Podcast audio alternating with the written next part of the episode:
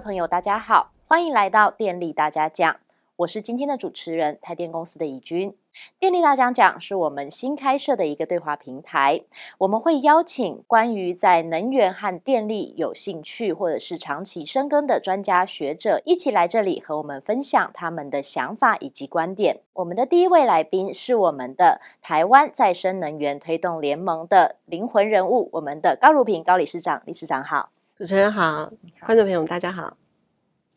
啊，我们的台湾再生能源推动联盟呢，这是台湾一个非常知名的 NGO 团体。那他们一直以来长期都有在关注能源转型和绿能发展相关的议题。高理事长本身呢，对绿能教育，还有政府的绿能政策的推动与监督，以及呢，在于再生能源和地方经济的发展方面，也都有独到的见解。我们非常期待理事长待会与我们的分享。谢谢。那我们接下来第二位来宾呢，是我们阳光伏特加的共同创办人陈慧平陈博士，陈博士好，主持人好，各位观众大家好。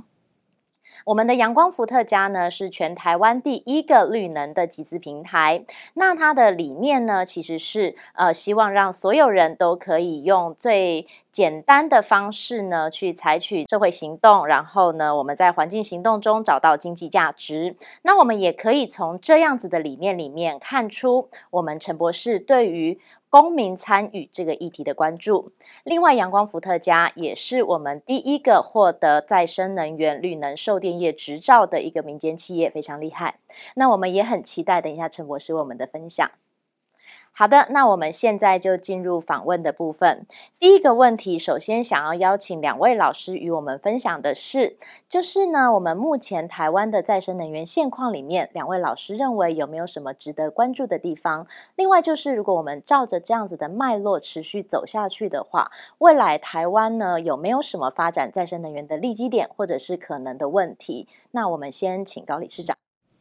好，我们可以看到，呃。再生能源的发展，其实现在我们的政府其实是非常的明确哈，定定了二零二五年百分之二十的再生能源的这样子的目标。其实放眼在亚太地区，呃，我们台湾的政府的这样子的政策的明确，其实也吸引了非常多国际上面呃一级的这样子的呃想要开发台湾再生能源的离岸风力的这些呃企业投资台湾哈。所以我们看到，其实这个是呃。呃，值得欣喜，也值得值值得期待的地方。不过，呃，可是实际上面在发展的过程中，呃，我们以一个推动台湾再生能源的这个 NGO 来看，也不免有一点，呃，觉得还可以做得更好的地方。比方说，在政府面，哈，就是说。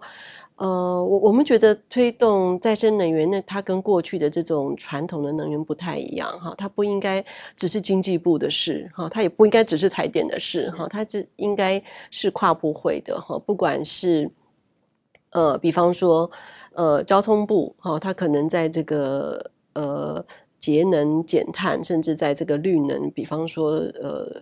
一些公共设施。怎么样去加强装设太阳光电？怎么加强储能呢？电动车其实都应该要再更多的着力。另外，就是我们其实也看到台湾的这个对于绿能的这个社会共识，其实是远远的是不足的哈。当这个社会共识如果不够的时候，呃，其实绿能的推动是很困难的。那当然，在这个时候，我们就会期待看到教育部是是应该要扮演一些的角色哈。所以教育的部分非常多哈，就是呃，或者像像内政部。有关于这个太阳光电的屋顶的一些的相关的政策，那当然还有除了跨部会以外，还有跨县市哈，不同的这个县市政府，它其实都可以扮演一些更呃积极的角色哈。所以呃，我们其实觉得，如果说要提高台湾的这个社会共识，其实需要结合产官学研、民间团体哈，呃，共同的怎么样在这个能源转型的过程里面。各自扮演一些他应该有的角色，我才觉得，呃，台湾的能源转型要成功，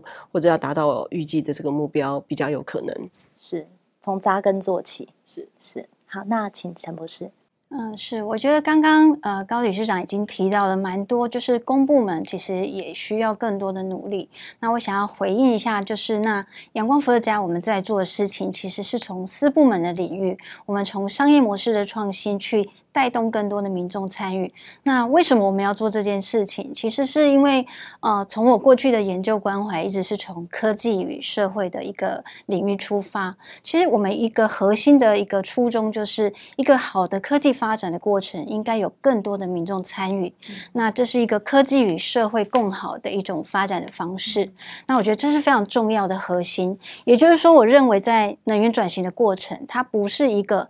科技的转型而已，它有更多需要是社会的一个共同的转型，那科技与社会可以共同的一个往这样的一个共同的发方向跟目标去发展，这样的能源转型才会更加的成功。那这也是为什么阳光伏特家需要去打造一个让全民都可以很简单的参与绿能的一个平台。那我觉得这也回应到，其实我一直相信的是，能源转型的过程不应该遗落任何一个人。那这也是回到我过去的研究关怀，就是我一直认为台湾的绿能发展应该要去关注到社会公平或是弱势照护的这一块，那不是只是我们呃盖更多的绿能就设置量成长就好，或是发电占比的成长就好。其实我觉得对台湾社会或是我们这块土地而言，最好的一个发展应该是我们要不断的思考说。科技的发展怎么帮助每一个人都可以更好？而这每一个人就是我一直强调的，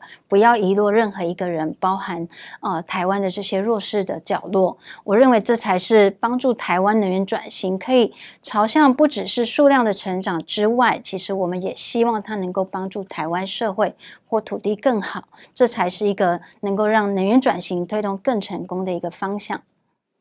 好我们可以发现哦，其实我们两位贵宾他们一直在强调，就是每一个人都很重要，在这个能源转型的过程里面，其实每一个人都是非常重要的。那其实这回应到了，就是我们一直以来在讲的绿能公民参与的部分。其实从一百零六年呢，电业法修法之后啊，电业逐渐就是迈向自由化的阶段嘛。那其实，在迈向这个阶段之后呢，电业的电力或者是说能源的公民参与这件事情，其实它就变成一个每个人都应该要关注的议题。对，那所以呢，接下来呢，我们就刚刚已经提到，就是诶，公民参与，那就是想要问一下两位，就是说关于电力市场开放跟公民参与这件事情，两位的观点是什么？还有就是说，嗯，要怎么做？我们应该要怎么样让更多人会能够去关心，甚至是亲身参与这样子？那我们先请先请陈博士好了。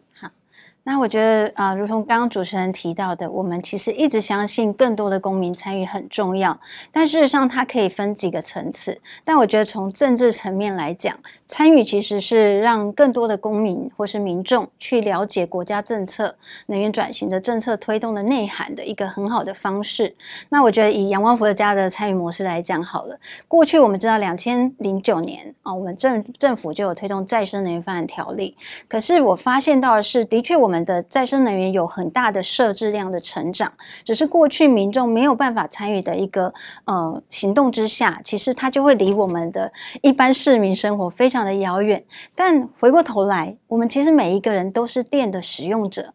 但我们却没有去思考说，那我们有没有可能去贡献自己的力量，去支持更多的绿能生产？所以这就是阳光伏特家希望能够透过我们的平台，让民众你们可以呃，就是买一片太阳能板，甚至捐一片太阳能板，或是提供你的屋顶给我们，我们都可以是成为能源转型的转动的那个一小小的力量。那我觉得这个过程中，其实我们回到讲的，就是能源转型不只是国家大事，是每一个人的事。所以电力是当代社会的必要的一个，我们讲生活必需品。我说现在把灯关掉，大家都会不知所措，对我们的生活不知道怎么过下去。所以回回过头来，我们讲杨万福家的未来，其实也很希望我们不只是带着大家一起去。啊，建置更多的绿能的一个发电，未来我们希望能够走向每一个人都可以去选择你家里使用的电力来源，我可以去选择我想要的能源的发的一个来源。所以这也是为什么阳光福的家其实未来我们是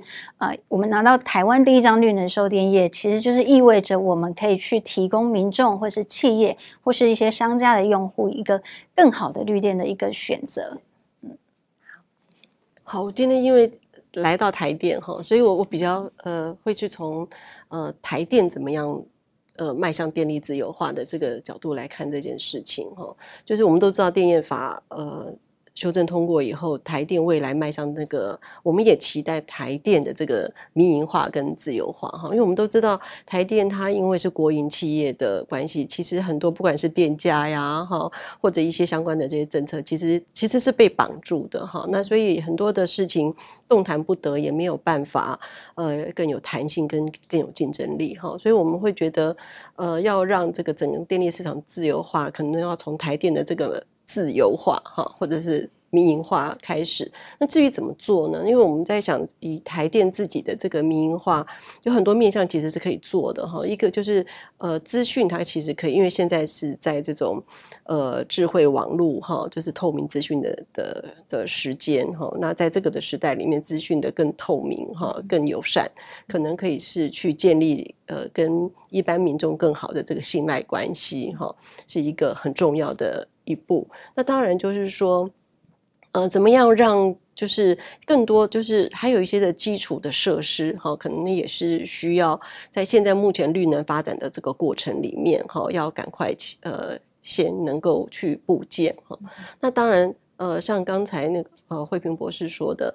呃，怎么样去以绿能呃带动一些呃弱势，解决这些弱势，其实是。呃，也是未来电力自由化以后，或呃，而且台电也可以去做的哈，因为呃，台电不管是在这个偏乡部落，其实也花了很多的这个心力要去抢救。那怎么样能够在呃利用这一些绿能，能够让这一些呃抢救偏乡的这一些，或者是结合公益的事情，能够做得更有弹性哈，而且更有温度哈。这个我觉得也是未来可以可以去做的。可是当然还有就是，我们知道绿能也可以去解决一些社区现在目前城乡差距的问题，所以如何用绿能带动地方创生，哈，这个也可以带来更多的这个呃契机。我们相信，其实，在国际上面，我们已经看到非常多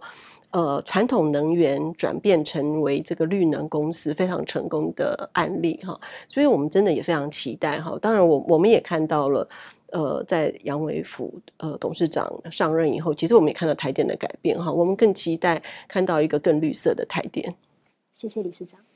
那其实刚刚我们理事长有提到，就是地方创生这一件事情嘛。那这个部分的话，我们就有一个小小的问题啦，就是说，比如说我们拿太阳光电来举例好了。呃，太阳光电我们的在地的实践方式，其实包括像渔电共生啊，像农地种电啊，或者是说屋顶太阳能板这一类的，其实都是一个地方实践的方式。可是，呃，就是我们在这个实践的过程里面，我们会不会遇到一些？比如说，民众因为不理解啊，会有一些争议啊，或者是一些其他不同的想法。那如果遇到这样子的事情的时候，我们应该要怎么做？对，我们应该要怎么做去推广，或者说去说明，才能够让我们整个地方创生这件事情能够互利最大化？对对对，那我们先请理事长。好，我们都知道，其实不管是渔电共生或者是农电共生，原来利益是良善的嘛，哈，是希望能够去创造三赢或者是多赢的局面。那这样子的规划还会去呃遭到一些呃负面的呃声音，其实也跟。呃，像我们刚刚说的，就是整个社会如果对于绿能的这个认知还不是这么，呃，就是落差还很大的时候，当然大家就会还存在的就是呃，什么太阳能板有没有毒啊，洗下来的清洁剂会不会污染水源呐、啊，什么等等的。所以我觉得，呃，当然就是说，渔电共生跟农电共生，其实我实际上面去看过非常多的案例。我当我实际去看了以后，我就会放心很多，我也可以很有信心的告诉大家说，这个安啦，这个。其实这个是其实对大家都是有好处的，对渔民来说，它可以呃多一个收入哈，那又又可以增加这个呃这个绿电的这个多的效益。可是很多人可能不知道，所以我自己建议说，就是在实际上面的这个渔电共生跟农电共生，就是它还是要从呃农业跟从渔业好的这个。呃的角度的发展为基础去思考这个绿电的发展，这样子其实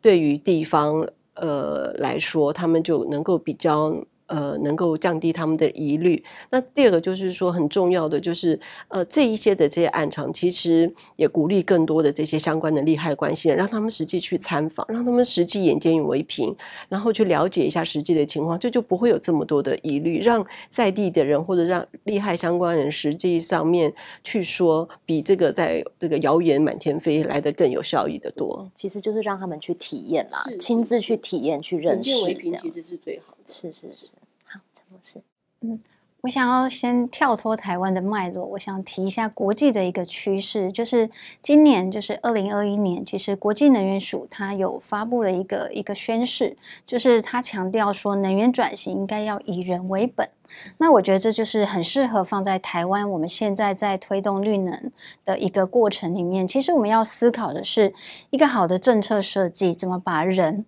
一开始就设计进去，把公民参与在一开始的阶段就把它纳进来。那这就是刚刚高理事长提到的，我们怎么样让更多的公民参与的设计，在一开始就把多元的利害关系人纳进来，而不是在呃从有点像绿能凭空而降到一个土地上面，然后当地的人对这样的一个科技不了解或是不认识这样的一个政策的时候，其实真的会有很多不管是资讯上的落差，或是政策理解上的落差。那怎么样去弭平这个落差？其实我觉得，从政府单位我们在政策设计的层面，其实就应该要把公民参与纳进来。那你在执行的过程，你怎么样去接轨地方社会的脉络？白话文就是接地气的概念。对，那接地气其实有很多做法。那以我们强调的，可能是我们要去呃采纳当地民众的一个参与跟建议，甚至我们在一开始沟通的时候，做好社会沟通的工工作，去纳入所。所谓的在地的这些领袖，或是我们讲的这些头人哦，这已经在经营在地社会事务很积极的这些人，这些组织，应该都是我们的一个共同的伙伴。而一开始就要把他们纳进来，而不是我们遇到了问题再回过头来想说，那怎么样去弥补？这时候都是已经比较晚了。所以我觉得好的一个能源转型，一定要把人的参与一开始就把它设计进去。那并且我们要去接轨社会脉络的这些，不管是人事资源，甚至是问题，我们要找到大家一起要在这条船上同舟共济的一个目标跟航行的方向。那这样的绿能推。用在地的使用才会有更好的发展，所以其实我们刚刚这样讲讲，可以发现哈，很多事情其实都是要从人开始嘛，对不对？我们都是从教育啊，或者是说社群啊这一类的，就是我们从让大家从一开始就认知到这件事情很重要，那我们去推动起来，其实就会比较顺利。对，好，那我们刚刚去讲了个人跟在地这两个嘛，那我们接下来可以来谈谈关于企业，就是说。呃，因为企业跟个人这些可能状况又比较不一样一点，因为企业毕竟是以盈利为目的。嗯。那我们知道，就是绿能的使用，毕竟还是会让企业的成本稍微的有一些上升的状况。嗯。那在这样子的状况下，我们应该要怎么样去告诉企业说，诶，其实使用绿能这件事情对你们是有帮助的，有什么样的帮助？这样子。另外，就是我也不太清楚说，目前台湾的企业在使用绿能这一块，他们的认知是怎么样？对，那请陈博士。嗯。我想刚好分享到阳光伏特家有一个比较特别的模式，是把企业也作为我们的一个很重要的参与者。就是我们刚刚提到的，我们怎么样去把绿能的资源帮助到社会弱势。其实我们就有一个叫绿能公益的一个参与方式，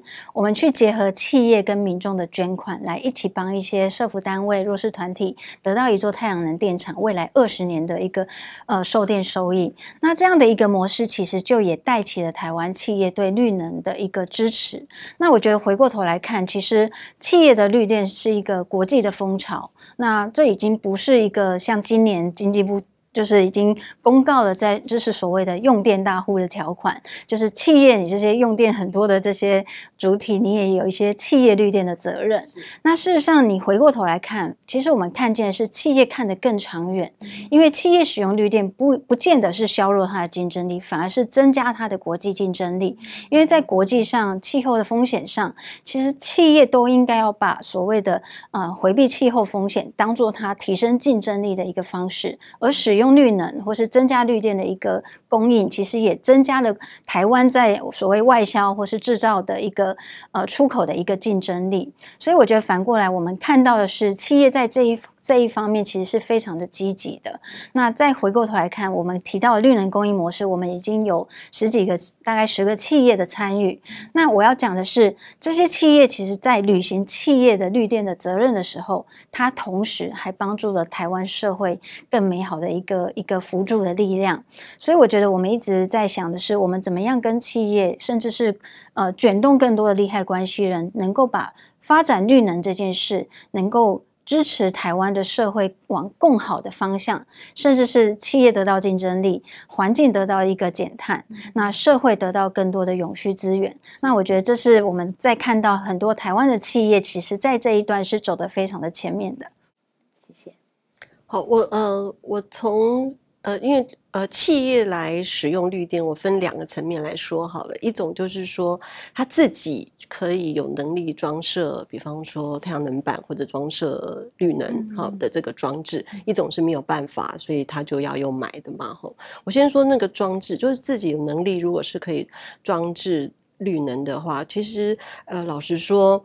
呃，它的成本也许在刚刚开始的时候，就是装置的时候是一大笔成本嘛，不管是风机或者是太阳能板。可是，呃，可是如果他把时间拉长远来看，哈、哦，也拉到二十年来看，因为这个不管是太阳能板或者是风机，它的使用时间至少是二十年以上嘛，你把时间。拉长来看，就是说你的这个呃成本是二十年的摊提哈来看，再加上你又不要不需要燃料成本，你的你的那个燃料就是风跟这个太阳哈，然后呃就不算，就所以以成本来说，就是当这个企业现在有这个能力，然后你又有这个长远的永续经营的这个概念来说，其实成本不但不会增加，而且会递减，而且你可以去。预设你的这个电费的这些支出是逐年递减的哈，所以它的这个成本不但不会增加，其实还可能会递减哈，就是而且它会比别人更有竞争力，因为我们都知道整个的这个世界的这个趋势，电费就是尤其是这种传统的，不管是石油啊哈这种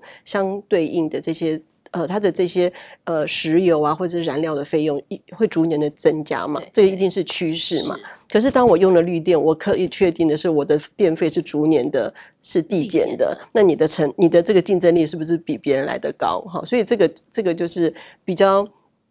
呃有远见的企业，它如果提早用绿呢，它其实是聪明的。比方说 Apple 啊、Google 这样子哈。那另外一方面就是说。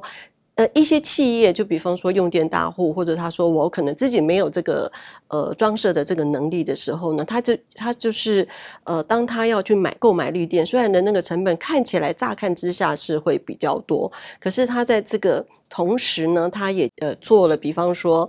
呃他的呃他的社会呃就是社会的这个成本，然后企业社会责任哈，再加上他的这些形象，算一算，其实还是。还是划算，再加上现在音乐非常多的这些企业，国际上面就是已经有呃几百家的这个企业说我要用百分之百再生能源哈，那这个其实是对这个企业呃的形象是提升的，所以也也就是为什么现在台台湾现在目前也已经有六家的企业说我自己要用百分之百的再生能源哈，那国际上面就是更多，那这就是呃把这个绿买绿能当做是一个呃企业的这个形象来说，是一件非常划算的。一个一个公关成本，所以它其实是对绿对企业来说，它是非常划算的。它其实是一个可以的选择啦。对对，就是越应该越来越多，就是比较有远见，或者是他们愿意创新、愿意尝试的企业，他们会愿意做这件事情，这样子。